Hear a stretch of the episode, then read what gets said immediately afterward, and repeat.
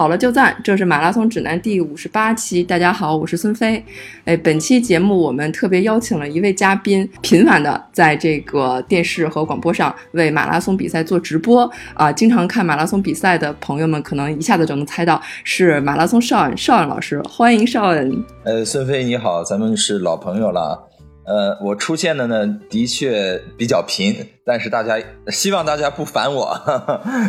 给给大家多带来一些欢乐。昨天的伦敦马拉松，哎，您在这个米咕善跑的 A P P 上也为这个伦敦马拉松做了现场的直播，然后我也去，呃，从全程都听了，为为你打 call，解说的非常棒。感谢感谢，真是铁粉儿。必须的，然后那个呃，我之前跟就是跑步的朋友交流啊，因为就是之前的波马的那次那次直播啊，好像就被大家吐槽的特别厉害，然后就感觉这个做马拉松直播还是一个技术含量很高的活儿，就是如果直播的不好，就特别容易被这个跑友吐槽。然后我和朋友们也交流说，哎，你看了这么多比赛，觉得哪位老师直播的还不错呀？然后哎，第一个想出来的就是你，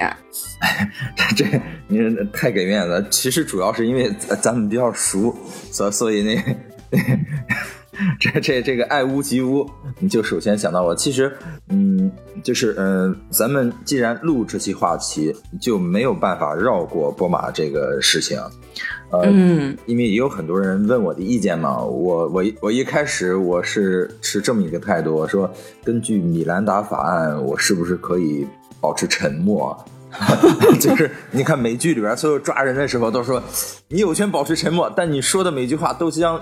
在法庭上成为对你不利的证词。因为因为嗯，默认的话一般不太愿意点评同行，容易得罪人。的确的确是是是。但是呢，嗯，我作为一个作为一个参与者，同时我也是一个旁观者，我必须客观的说几句话。呃，就是大家可能都知道有。有这么两句话，叫“文道有先后，术业有专攻”，对吧？嗯嗯，这是呃韩愈写的，就是咱们知道唐宋八大家里面那位，他写的这呃这个这句话来来自《诗说》，其其实他他前边后边还各有各有半句，是原句是这么说的：说弟子不必不不如师，师也不必强于弟子，文道有先后，术业有专攻，如是而已。就就就这么回事儿，就是，嗯，就是说，其实不同的解说员他的背景是不一样的，你没有办法苛求所有的人都达到一个标准。比方说啊，咱咱打个比方，我现在说马拉松很多，然后呢，有个有一个电视台说今天有这个田径赛，有一千五啊、一百、四百比赛，让我去解说，我我也是白给。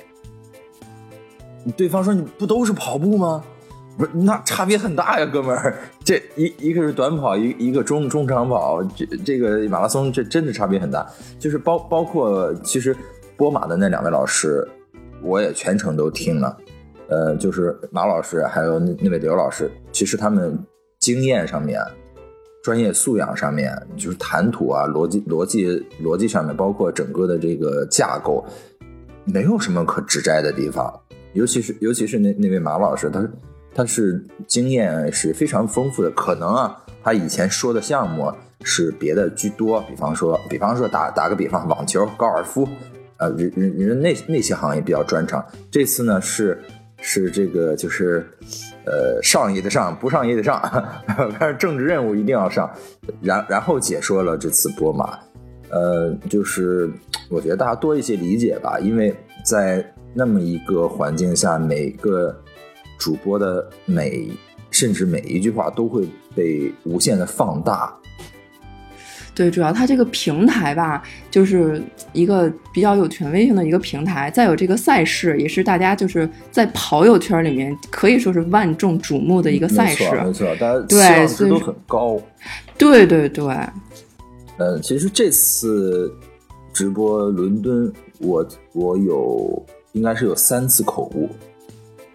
也是也是做不到尽善尽美的。尽管我我我趋向完美，我是一个完美主义者，但是那么长时间里边，真的没有做到，没有办法做到每时每刻都高度集中精力，一点都不出错。呃，比如就是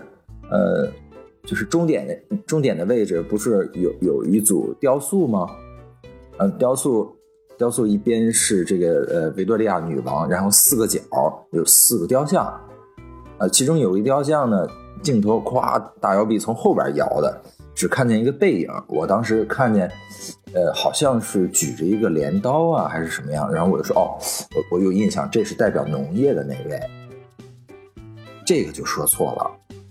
实际上应该是什么呢？后来呢，从正面有了个镜头，我一看坏了，拿拿的是那个火，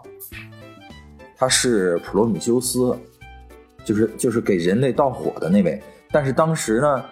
当时呢，我不太确认，我就说，哎，这是普罗米修斯俩字我还没说，但是我看了一眼女主女主持，我当时的想法是，你你知道这个吗？你你给我确认一下，如果比方说，比方说我我们两个人之间，我说普罗米，他说休斯，哎，这就是最完美的一个一个搭配了，相当于我设设了一个套，他也哎他也跳进来了，而且这个呃这个一个捧一个一个逗，正好给给卡起来了。但当时我们我们对视了一眼，确认了一下眼神然后后来我我就我脑子就短路了。就是那那一小会儿就短路了之后呢，然后就继续往下说，因为因为就是如果看了知道，我我我还我还讲他绑在柱子上呀，然后被一个老鹰成天来捉他的肝呐，因为要受到惩罚什么什么之类的，就是不是不知道这个，只不过当时是说了半秃噜没说全，但是 但是跑友们还是就是要求很高啊，因为昨天昨天昨天我又看到一个跑友在这个群里面说。就这个这个普罗米咋就下边呢？下边没有了。这这个我还我我还就是就是昨天也睡得比较晚，我就跟他解释了一下，就是这种说半秃噜的这种情况，以往真没有，基本上不会发生。我说现在年纪大了，这这。呃，我 C C P U 跟不上了，不 会不会，我我我是觉得就是看你的直播吧，就是能能听到好多故事，好多典故，这个好像就是在呃其他的这个解说员直播的时候，好像不太能听到，他们可能更就专注到这个比赛当中，这个运动员呀、赛道呀。然后这个技术啊，或者说当时现场的一些情况啊，可能针对这些说的比较多一些。但是听你解说呢，可能就是哎，从这儿扯出来一个故事，哎，从这儿扯出一个典故，然后还有很多就是，比如说你自己个人曾经到那那边去，呃，有过一些实地的一些体验，然后都跟大家来分享，哎，这些都是非常难得的。嗯嗯，郭德纲老师不是说过一句话吗？说相声演员的肚杂货铺。咱们咱们虽然到不了这个那个级别，但是。我觉得作为一个解说员的话，嗯，尽量是能够做到涵盖知识点，然后然后能够引领大家的兴奋点，因为因为在比方说在伦敦，我我我就告诉你，就是伦敦，我印象中是呃有六万两千条街道，十四万八千个风景名胜点，嗯，伦敦这个市这个市区才多大？十几万个这个名胜，嗯，如果在赛道，比方说他夸摇了一个摇臂，经过一个地方，给了两秒钟停停顿了一下，如果你知道，你就能说出来；你不你不知道，那就只能尬聊。是，对，比如说，比如说，就是就是在十公里十公里那地方有条船嘛，叫卡蒂萨克。表面看那个船好漂亮的那个船，但但是你你如果不知道，那你你只能说哇，好漂亮的一艘船，这船头上有个白的一个什么玩意儿，然后这就是普通青年嘛，然后文艺文艺青年就可以就就可以就像我就像我昨天说的那样啊，有一地久天长的作者，他写过一一本书，这本书上是有这么一个故事，那个女巫女巫。一跳舞，然后走光了，然后这个这个这段我听了，男主就情不自禁的喊了一声：“哇，什么卡蒂萨克？”然后就是卡蒂萨克就是短短衫的意思嘛，因为短衫很容易走光。然后然后这个女巫就上去去抓他，没抓着他，抓着马尾巴了。然后那马奋力一蹬，就像那个《三国演义》里边“德鲁德鲁，今日防吴”，然后就把刘备给救了。而这个是马尾巴一抓在那个手里，这个这个男主角就跑了。然后这就是文艺青年，那二逼青年可能就会 另外一种说法：“我操，手里什么玩意儿？这 是吧？”所以，所以，所以，所以那个直播也是挺有意思一件事儿，因为嗯，就是昨还是我我我说的昨天那那位就是给我呃给我提意见的这位征友吧。我我我我我个人啊，是我特别喜欢，就是有人能当面给我提出意见来，因为这样的。这样的才是，就是人是真正对你好的。光说光在嘴头上说啊，挺好，王老师特别棒，哎，你是最棒的，这这这没用。所以我特别珍惜那个那个朋友，嗯，昨天提的这些意见嘛，因为他说了一句话，说这这你你不是准备了海量的东西吗？你不是准备资料都说的只是冰山一角吗？怎么怎么这还还秃噜呢？这。说说实话，真是，嗯，因为一般的比赛来讲，差不多准备的资料能说一半就不错，嗯，因为你你你可以晃到那个点的时候，你少说两句，但是如果不说，那就是那就是没有机会了。嗯，很多人会会有有这种疑惑啊，他说你们是不是直播的时候眼前有一个大屏幕？哎，对呀，你帮我们介绍一下那个直播的时候是你们那边的工作场景是什么样的？就很多人会觉得有一套系统，然后啊，对，然后呢，你的后台会有会有好多智囊，然后你无论你想说什么，咵后边就来了，或者你一搜，就就立刻都有，真不是这样。嗯，就是在直播现场，一般是有一个直播导演，导演是在后台，他呢会。他会听到前方转来的各种信号，他来决定，然后这会儿推一号，下次切这个这个摇臂，然后这次固定固定机位，然后这打什么字幕，字幕怎么调，然后他会下达指令给给这个解说员，解说解说员听他的吆喝之后呢，然后就就这个继续往下说。我们我们在解说的时候，就是前面是没有可以查东西的任何的。仪器设备除了自己的手机，就是你你说的间隙，比方隔上三五分钟，可能你会看看微信群有没有人给你留言，然后如果就是就是，呃，开句玩笑话啊，就是这个如果一个马拉松的主持人他自始至终都没有纠正自己的错误的话，他也许在跑圈一个朋友都没有。如果他说错了，真是有人听出来的话，会跟他直接说的。那证明可能他平常不跑步，或者他不是不是真正跑圈的人，嗯，然后然后我我基本上是可能十分钟一刻钟左右会打开手机看一眼，看看看看有没有什么重要的留言，比比如说昨天有一位这个就是呃也也是咱咱行内的一个前辈吧，他跟耐克关系比较熟，他认识吉普乔克腿上那个东西，我当时我们两个人啊在。在这个演播室里盯着那个屏幕，因为屏因为屏幕离我们有点距离。再者呢，基普乔格的腿特别黑，我努力辨认了半天，就是没认出来那是什么东西。因为因为因为贴的贴的比普通的绩效贴要宽很多，而且上面有白点儿。然后然后呢，这个做了一一两分钟的纠结之后，我觉得应该是。就是像 compress 的那种压缩小腿，上面有很多点点，所以所以我说这可能是压缩小腿。如果是压缩小腿是什么什么功能？但是后来后来耐克的那那个和和耐克关系比较好的那个朋友，他去过破破二的活动，他知道这个东西是降风阻的。哦，对，就就像那种就是像鲨鱼鳍还是什么样那种东西，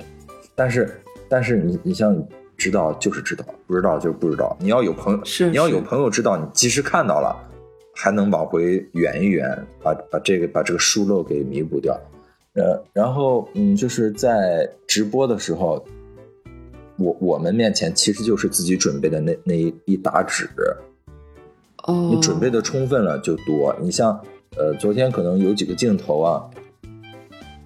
就是我我一开始我的前面是四堆纸。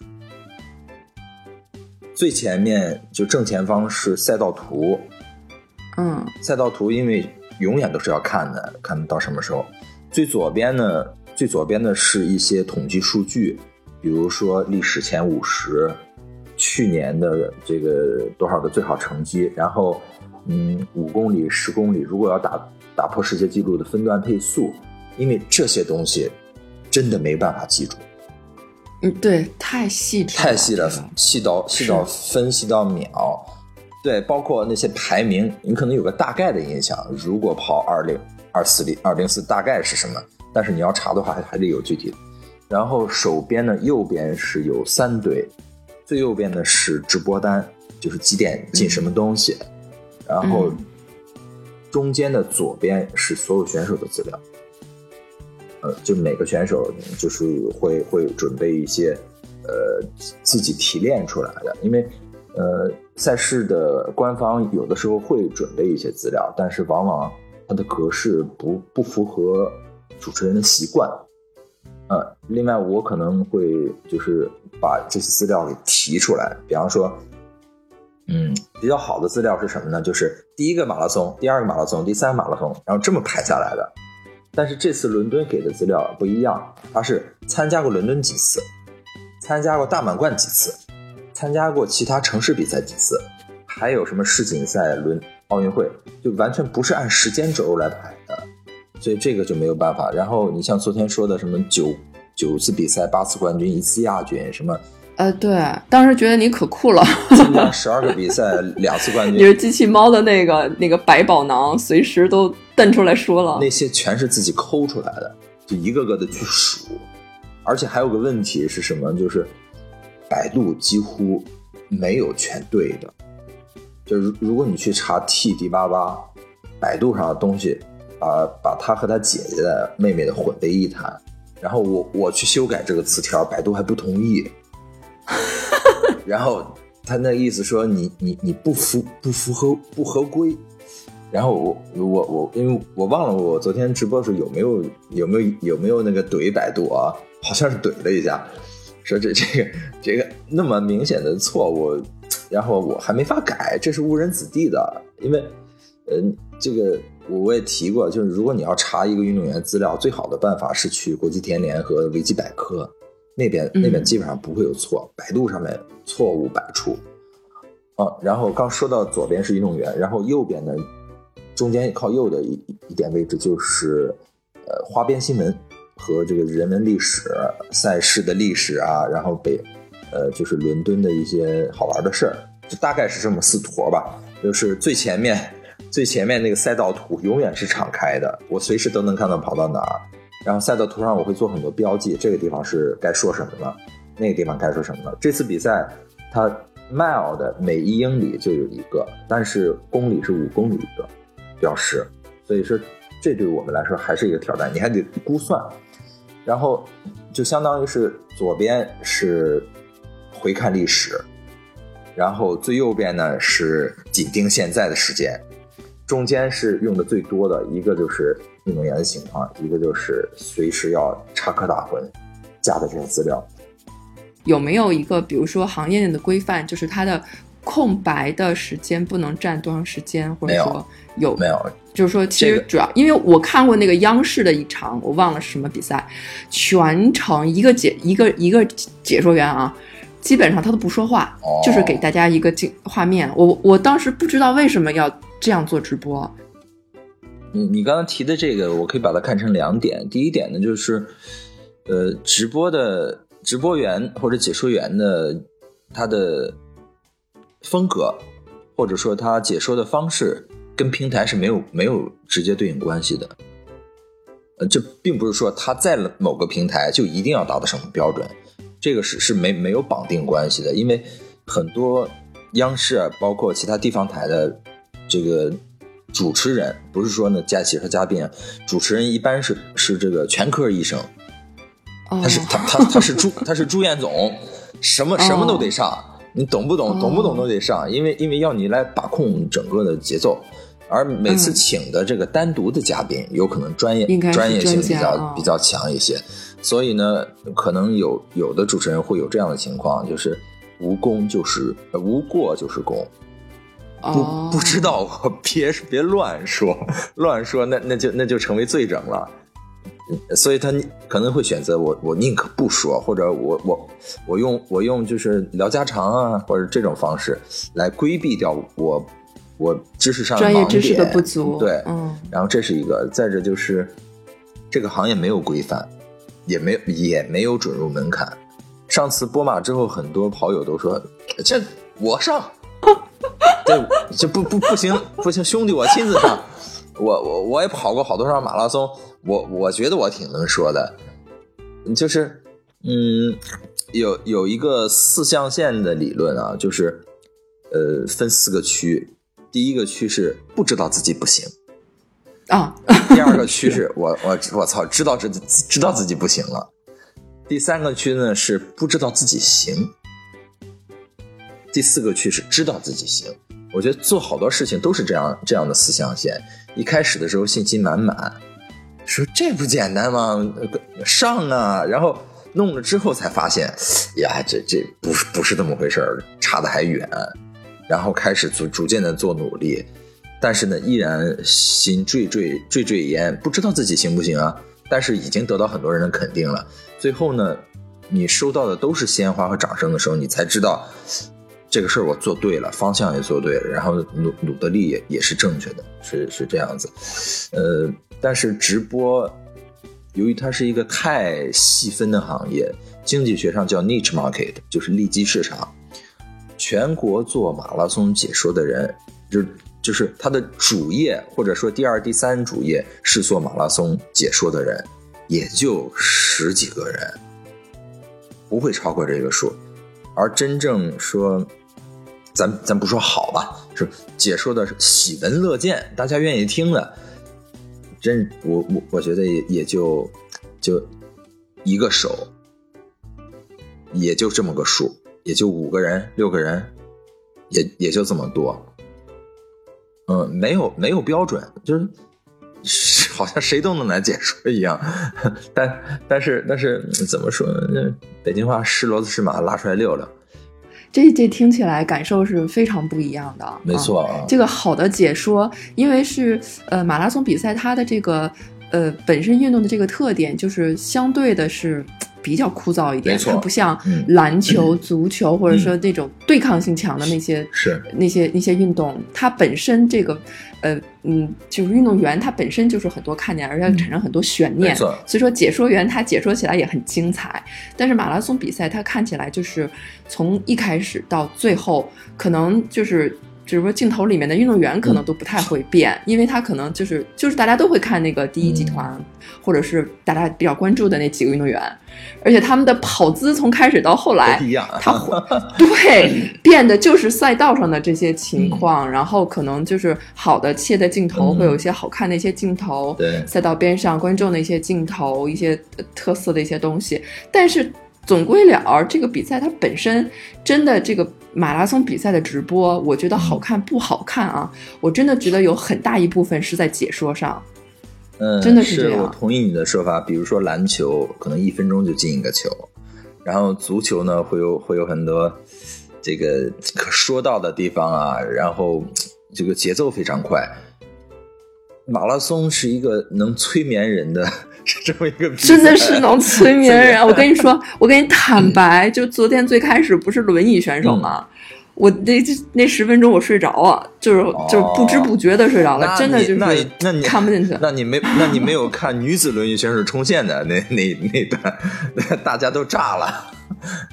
因为那那个那个呃那个由于角度的原因嘛，你懂的，男生嘛都炸了，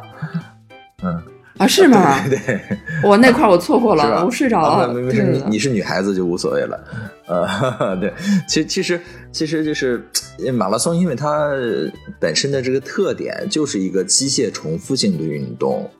如果没有景色，没有战术，没有观众，没有这些就是周边的消消息和这个信息点的话，真的是很无趣的。但是有比马拉松更无趣的。啊，室内超马和场哦地超那个马，那那个更无趣。比方说，对，那对于解说员简直是太大的挑战了。呃那个比方说这个室内的全马，就四百米一直绕圈跑，那你解说过吗？没有，还好没有。但但但是我觉得这种就像 I I A U 就是国际超马协会旗下的那种，呃，超马百公里啊或者二十四小时，基本上就是一条两公里或者三公里的赛道，一直在跑跑跑。啊，那那种解说才 才无聊，你你才要就是不断的自嗨。我觉得我觉得城市马拉松对我来讲还。还还还挺好的，因为总是会有一些建筑、城市的人文风景，你总是有故事讲的。对，它能讲故事，而且画面会非常漂亮。呃，尤其伦敦，呃，你像这次，这次我伦敦，我准备了四天或者五天，就以往的比赛啊，基本上是如果去过的话，两天准备两天就差不多。没去过的话，可能要四天，三天到四天。但是伦敦这次，呃，准备的时间比较长。第一呢是跟我打招呼也很早，第二呢，第二是有有这个波马这个先欲 欲扬欲扬先抑，有这么一个事儿。第三呢就是，呃，如果怎么说呢？因为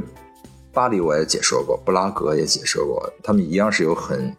悠久的历史和非常。美丽的城市的地标建筑，但是伦敦高了一个数量级，就是越往后准备，感觉怎么还有还有那么多没准备到的地儿？就是明明已经躺下了，准备睡觉了，哎，突然想起来，哎哎，这个我要我要说了这个事儿的话，跟他有有关联的另一件事儿，那我也得说清楚啊。但这个事儿，这个事儿我我还我还没把它做到笔记里面。这次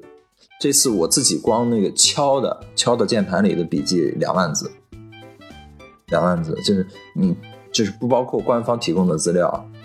不包括其他东西，就自己手敲的那些就提纲，就要摘要，就是就是比方说就是九九冠呃九次比赛八次冠军，就类似这种呃就比较集中的这种摘要。加起来两万字，就是你说出这些点的时候，当时就是给人一种就是啊，这个老师事先认真做了准备，就是那种感觉特别特别好啊！多谢多谢，这个但求中人之事不负所托嘛。嗯，就是既然既然就是组织就是甲方这边信任我，然后给我这个机会，而且在。呃，比赛之前也也也帮我摇旗呐喊打 call，然然后特别给面子。既然是这样的话，那就不能让组织方，也不能让跑友和听众失望吧。就是就是这么一点初衷。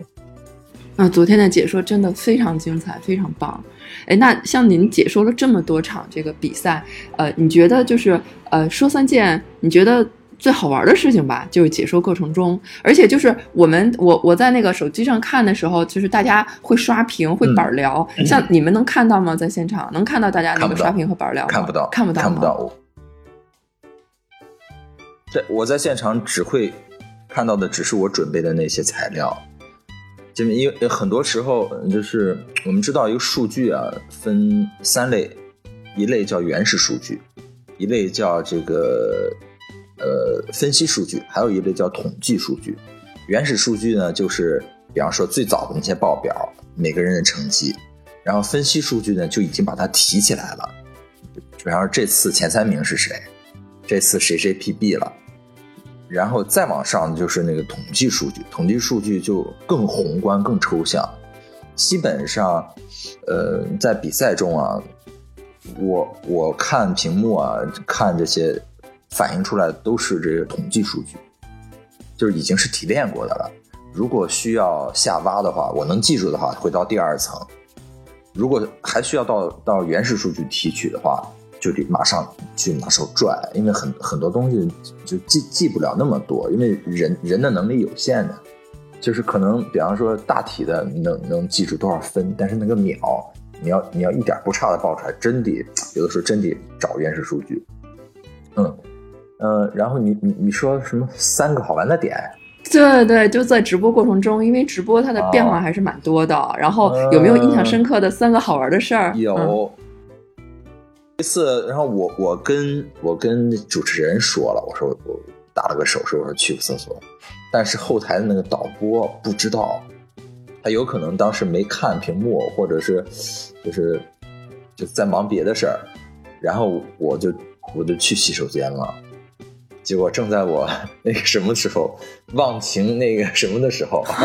然后就听见就听见那个耳麦里传来那个那个怒吼：“我操！嘉宾怎么去厕所了？” 哎啊，那个就比如说那个那个麦的话，你自己不能摁 mute 之类的吗？就是你是不能控制的。当时忘了。哦哦哦哦。对，而且而且我我觉得我我已经挺挺那个悄悄的悄悄的进村打枪的不要了，然后结果出出了那么一个一个事儿，那个那个导播当时是出离了愤怒，我也不知道那那个声音后来播出去没播出去啊，反反正反正这是这是一个蛮好玩的一个点，嗯，这太逗了，是是是，所所以这个很多很多解说。解说还有主持人一口水也不喝，就是为了避免上厕所。就是人民网和我搭档的王松老师，我特别佩服他，一口真的一口水也不喝。我不行，我有时候还得稍微润润嗓子。不是说那么长时间一口水不喝，一口水也不喝，真的特别敬业。呃，再说一个吧，就是泰山马拉松嘛，我我和周越我们第一次合作主持的泰山。嗯，因为我去过泰山十几次，因为我我我家是山东人，山东济南，济南济南离泰安特别近，基本上每每个暑假、五一、十一啊，上学的时候啊，每年都会去一次。然后我们那时候不会坐公交车和缆车到中天门、南天门，就是在红门直接往上走，从山脚下往上走。然后去的次数多了呢，就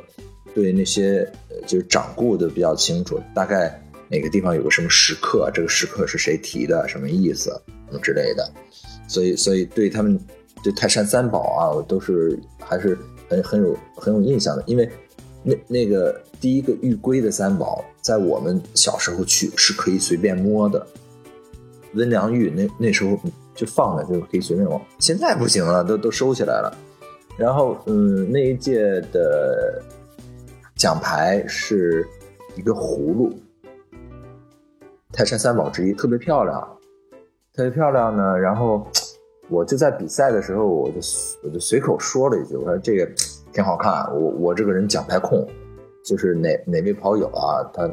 要是能能能匀给我一块儿啊，我就特感特感谢。真有人给我联系。实在山东人，对对，泰安的一个一个女大学生，她她跟我联系说，她那个是有个朋友啊，那块就给她了，就不要了。说说我说我说这，哎呀，太好了太好了，是这个这这个这个这这，没想到念念就是念念不忘必有回响，就是我话说出去还真有人接啊，然后就特期待的在那等等啊等等啊等。然后就二十多天过去了，然后他有一天跟我说：“说王老师，挺不好意思，我前一阵儿我我去外地了，实习还是干什么去了？说等他回来以后啊，他妈把那个送人了啊。然后我就，哎呀，心心下怅怅然，就是呃，就因为我我还挺喜欢那个那个小造型的。”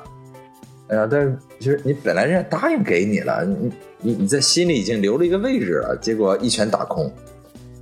呃，结果结果前两天我去主持一个金山岭马拉松比赛的时候呢，我看到一个一个朋友，他的钥匙扣上拴着那个，比我想象的要小，要袖珍。然后我就 这个拿了 钥匙看了半天。我就我就记得有一个故事，就是有一个人是专门收藏压胜钱的，呃，就是也叫花钱，就是这个钱啊，并不是能够流通的货币，并不像咸丰重宝啊、乾隆通宝那样，它上面有一些吉祥画和图案。那个收藏家呢，有一次看到一个陌生人他在钱包上面有挂着一个钱，然后过去之后，哎呀，那个摩挲、端详什么之类的，结果人家以为他要他要偷钱包呢，然后我当时就是那感觉，哎呦，哦，见着真的了，这，哎呀，哎，真漂亮，真是。然后那哥们儿我也不认识，这个要认识的话可能就张口了，第一次见也不好意思，然后觉得哎，真是，呃，见的见见到真的了，还是还真是很漂亮。你看这这个也算一个小心愿吧，就是如果听到咱们这个节目的观众啊，你手里有俩，然后您您能割爱的话，这这可以跟我联系啊，这这个。这个绝对，咱们咱们这个等价交换，我不会让您失望的。哎，说到这儿，那你不能光说光要啊！正好您不是出了一本新书吗？哎，您可以那个拿这个这个新书，哎，跟人家交换，是吧？是吧？哎，帮我们聊聊您出这新书。哦，出呃，因为大家知道我呃翻译东西、写东西都比较多，嗯，译作等身。呃，那个身就是一个小玩偶的那个身。也因为到现在一年差不多一本书吧，已经出到了第六本，第六本叫《快乐跑者》，呃，超级马拉松和越野跑的一个非常有实操性的指南书籍。作者呢叫哈尔科尔纳，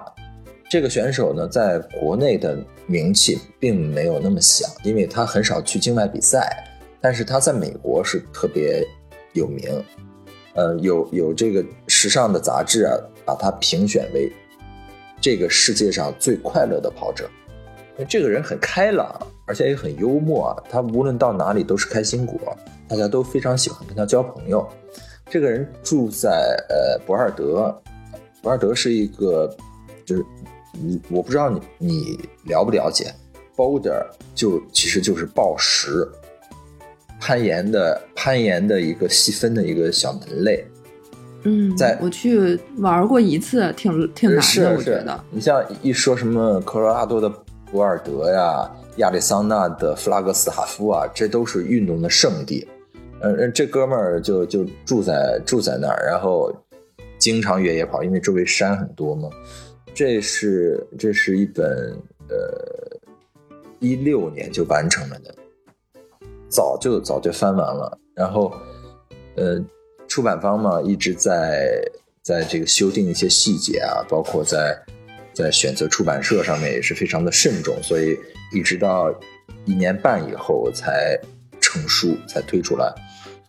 嗯，如果你是一个越野跑的爱好者，或者是超级马拉松的爱好者，可以来看一看这本书，里面讲的非常细，包括如何训练、吃什么、比赛的时候应该注意些什么、伤病的预防。基本上很就是面面俱到。嗯，那这本书在哪儿可以买到呢？嗯，京东、淘宝、天猫应该都能买到，但是现现在因为它刚刚印出来，所以有一些平台可能还没有同步。对，然后再多说一句，所有的翻译的书籍的销量跟译者没有关系，大家。大可不必因为支持我而买这本书，就是这本书卖的再好，不会给我一分钱的提成。呃，所所所以大家尽可放心，我这只是觉得它是本好书，没有任何功利的性质，不是为了说想让自己荷包更鼓一些，所以在王婆卖瓜自卖自夸，不是这样子。这真是一本好书。另外呢，现在马上要出版的第七本是关于大北跑。昨天的比赛中，我们我们也介绍了很多次大北跑，包括那次世纪大战，呃，海勒格布雷西拉西耶、贝克勒和莫法拉赫最后一公里百米冲刺的速度 PK 到只差一秒钟，就是就是那次大北跑最经典的世纪对决。大北跑它已经有三十多年的历史了，是从纽卡斯尔跑到南南希尔斯。这个比赛的参赛规模是全英第一大。伦敦只只能排第三。对这个比赛历史非常的悠久，而且它因为半马比赛嘛，受众群更广一些，呃，有很多能跑进六十分的选手都会参加这个比赛。嗯，对，呃，这本书呢是在六一的前后发行，为什么呢？它是一本少儿书籍。讲的是小朋友参加这个比赛，以及小朋友在参加比赛之前认识了一位在小时候参加过这个比赛的老爷爷回忆的故事。哦，有意思啊！对，这本书很，对它它有两它有两段两两个主线，它有还有回忆有穿插，而且呢，这本书的作者叫呃大卫阿尔蒙德，这个人拿过很多的大奖，包括安徒生的奖，包括银铅笔，呃，包就是几乎就是儿童文学界的奖，这个人已经拿拿遍了，是一个这个领域的大师级的人物。你像呃月亮呃。跑进月亮里的男孩还有，嗯，反正他的他的作品已经出版了两本到三本，呃，但是有有有两本是在台湾出的，所以这本书呢，它是一本插画图，插画的书，里面有很多插画，非常好看。因为我我现在拿到拿到了它的原版，就是真的很精美，爱不释手。如果你家有小朋友是跑二代，或者你想培养他的兴趣的话，可以给他。在六一的时候买这么一本书作为礼物，哎，听上去真不错。嗯，然后昨天在比赛中我也介绍了我要翻译的第八本书，是关于吉普乔格破二的事情。呃，有什么想探讨的，大家也可以呃找到我的微博和微信，呃，都是都是马拉松 Sean，然后咱们可以多聊一些跟跑步有关的好玩的事儿。对，然后那个 Sean 是 S E A N，哎，感兴趣的同学们可以去关注 Sean 老师的微博。嗯，也请大家多多支持孙飞老师的工作。感谢大家收听马拉松指南，我们的节目每周三播出，也欢迎大家关注我们的社交账号，经常有福利送出。我们的微博是马拉松指南官微，官方的官，微博的微。我们的微信是马拉松指南播客。也欢迎大家关注主播的微博，我的微博是段威喜欢阳光很好，我的微博是孙飞 runner，我的微博就是我的名字石春健，春天的春，健康的健，我们下周三见。